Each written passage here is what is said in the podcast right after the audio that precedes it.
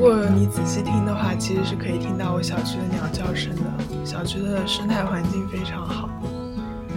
现在是五月一号的凌晨四点三十八分。啊，昨天我其实十点半就睡了，刚刚被下雨的声音吵醒了，所以脑子比较活跃，就爬起来了。那我是芒果，其实我一直没有比较正式的自我介绍，主要原因是我一直不知道该怎么介绍我自己。嗯，因为没有那种说出来比较特别的头衔，也没有那种说出来会让人觉得哇哦兴趣爱好。啊，不过今天我觉得我可以简单的自我介绍一下，我现在工作生活在杭州，啊，平时平时比较喜欢散步。啊，如果同样有在杭州工作生活的朋友，可以线下一起吃饭。江浙沪的话也是可以的啦。嗯，那我今天这一期节目其实是想聊一款产品，一款实体的产品。呃，节目之前我先声明一下啊，本期节目并没有受到该产品的出品方烧蛋工作室的赞助。呃，当然，如果说啊烧蛋工作室你们听到了这期节目，而且觉得还不错的话，希望可以在网上帮我们传播一下。呃。如果说图拉顶或者六一听到的话，你们可以帮我们传播一下。嗯，那我现在进入正题，我今天要介绍的这款产品呢，叫做二零二零心情日历。官方号称它是首款物理加数字的情绪管理日历。每天回家后贴一个心情贴纸，回顾一天的状态，触摸自己的小情绪。创造属于自己的独一无二情绪日历，让你的每一天都看得见。我上面念的这一段是官方的产品介绍。那我自己大概介绍一下这个产品的组成部分。它主要是由一张，嗯，不知道是什么材质，但是摸起来觉得质感还蛮好的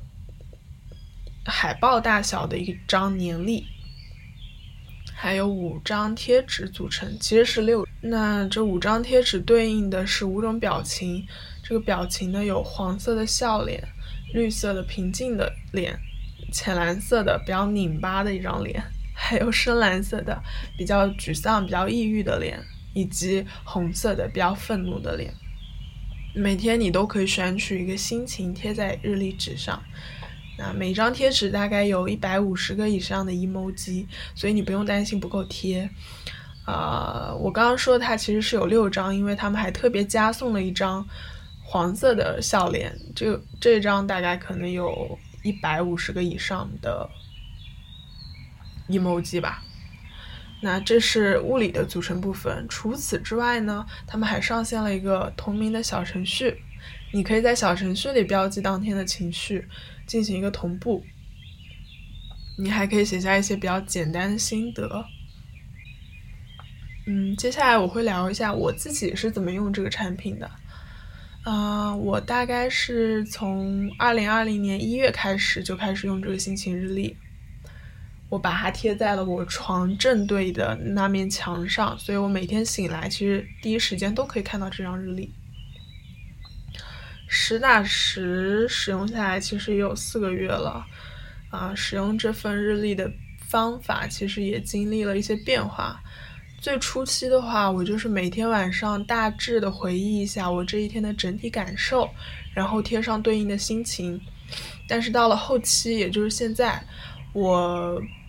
我选择了不是每一天都会贴，但是我每一天都会记录在一个地方。呃，一周之后统一来贴。选择这样做最大的原因，可能是你集中的去贴，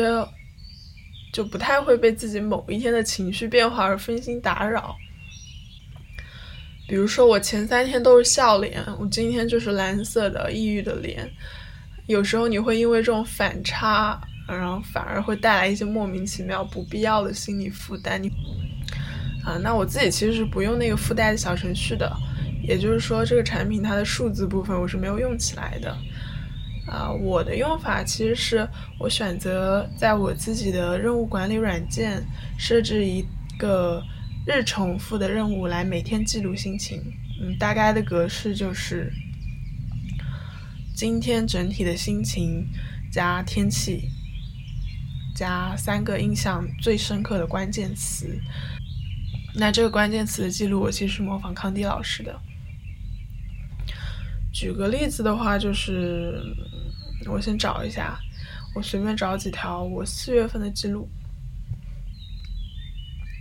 比如说四月四号，蓝色，晴天，然后三个关键词是 iPhone，我的天才女友，电饭煲。那四月一号，我自己的心情就是浅蓝色。浅蓝色在我自己设置的情绪等级里面，应该属于啊有点拧巴，有一点不顺利，过得不是特别顺畅啊，大概是这样。嗯，再来看当天的天气，其实是晴天啊。我选择会加上记录天气，也是因为我发现，呃，情绪很大程度上是受到天气的影响的，至少我自己是这样的，所以我会。呃，有时候啊，不是有时候，就是我会直接加上天气，这样我就可以找到一个能帮我情绪背锅的人，呃，帮我情绪背锅的一个东西，就是天气不好啊。再说这三个关键词，第一个是 iPhone，其实 我已经忘记我为什么要写 iPhone 了。呃，我的天才女友的话，其实是因为我那几天都在刷这个剧，后来还在看他的小说。印象比较深刻，所以就把它写在那一天的呃关键词里面。然后电饭煲，电饭煲是因为我当时开始自己做饭，然后我在网上买了一个电饭煲，然后厂商直接给我发了两个，我当时觉得挺好笑的，我就把它写上去了。呃，不过这个事情后续其实很复杂，因为厂商那边是他跟店家没有沟通清楚。啊，他们发现了他们发错了这件事情，呃，我自己主动的把这个东西退回去，退回去之后呢，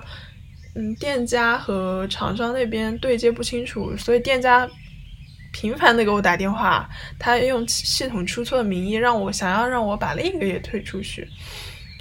那我就不乐意了嘛，然后我就没有答应。嗯，虽然他会说把钱退给我，可是我觉得这个事情很麻烦，我要再重新找一家。我重新下单，然后又要整个周期非常长，反正前后折腾了很多次，来来回回浪费我很多时间和精力，这个就不提了。我再挑一个，啊，四月十八号绿色阴天，三十五毫米，呃，贝塔灯堂，begin again。啊，选择选择说这一天，是因为我觉得嗯，这一天还蛮神奇的。啊，首先心情我是绿色，比较平静。啊，天气是阴天，那天我记得还下了小雨，然后其实还蛮冷的，但是我只穿了一件卫衣出去。就它是那种你出门的时候太阳特别大，但是回来之后就下小雨。那关键词的第一个我填了三十五毫米，三十五毫米其实是杭州一家摄影主题的咖啡馆，啊，是一家。啊，已经经营了九年的一家咖啡馆，他是他的老板是一个学软件工程的男生。呃，这个咖啡馆其实装修很简单，但是整体氛围特别温馨。它的室内是那种橙黄色的暖光，然后会放一些爵士类的轻音乐。总之，这个咖啡馆在我朋友圈里面还蛮受欢迎的，开在通普路上，呃，离我公司其实特别近，就。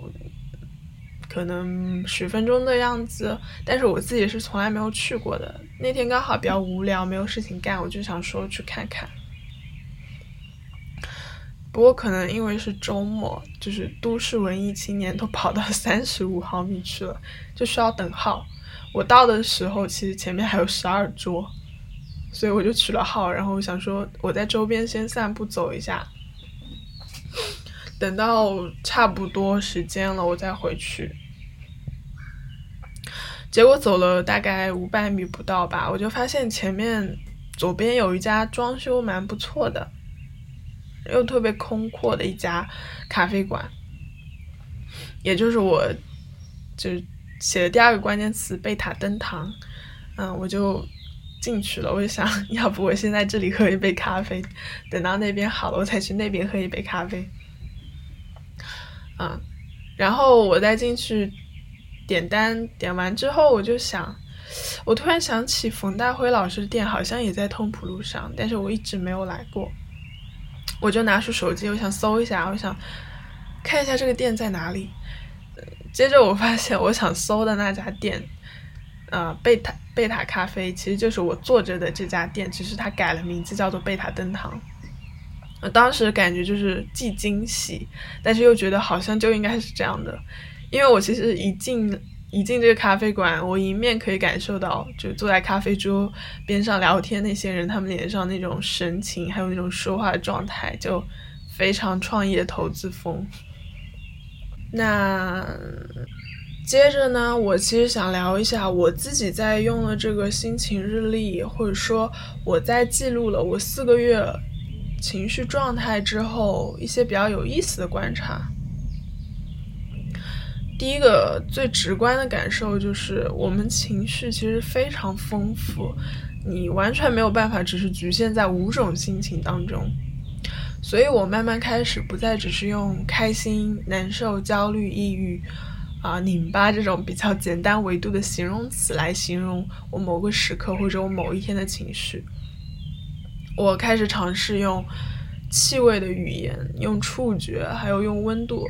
啊，用画面来形容我那一天的心情状态。嗯，这个也大概是我为什么后期开始选择写每天写三个关键词的原因。第二个感受的话，嗯，大概是我们一天中其实经历的事情特别特别多，嗯，整个心情变动其实非常大，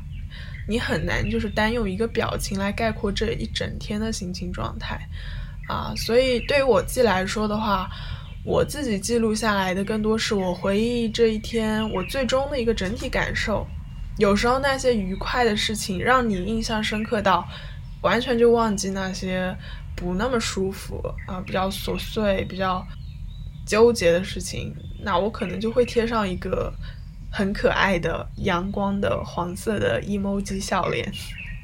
有时候我这一天就非常平淡无奇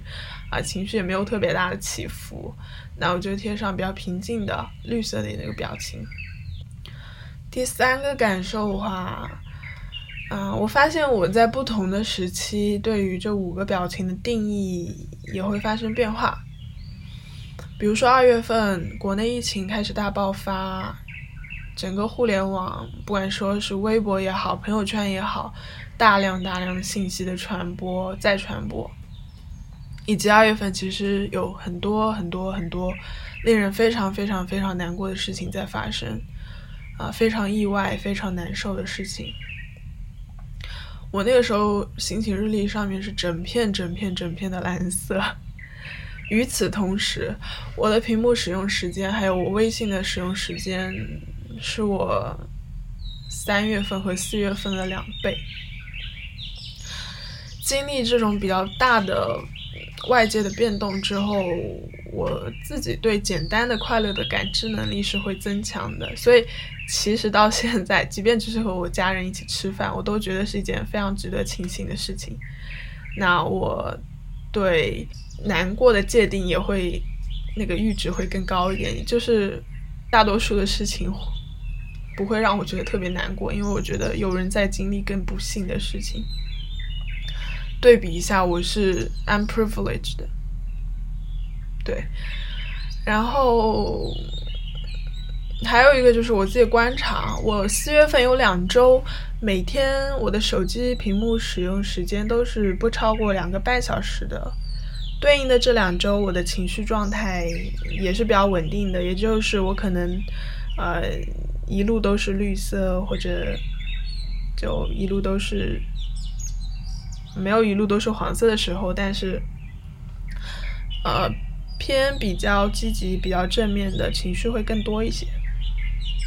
那最后的最后，我其实想说的是，啊，我自己使用这个产品，绝对不是说要追求更多的好心情，追求整片整片的黄色笑脸，啊，追求那些所谓的比较愉悦、比较正面的情绪。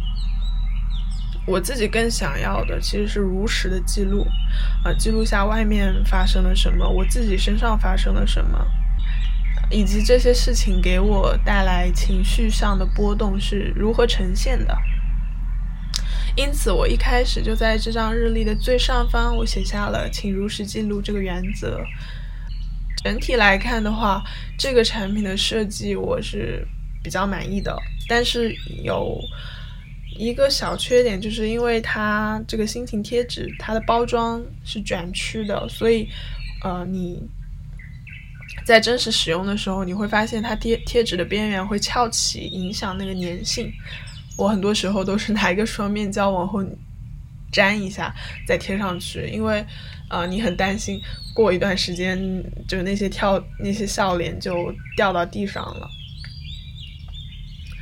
嗯，最后再声明一下，烧蛋工作室没有给我们提供赞助，呃，以及嗯想要提高情绪力度的朋友都可以尝试。啊，开始记录，开始描述你的情绪，这是很重要的第一步啊！因为有些表示情绪的词汇，它不存在于我们的语言体系里面，所以我们没有办法很轻易的调取。当你开始去尝试构建一套属于你自己的情绪的概念，你在下一次体会到这种情绪的时候，就能比较轻易的调取它。嗯，那就下次节目再见吧，拜拜。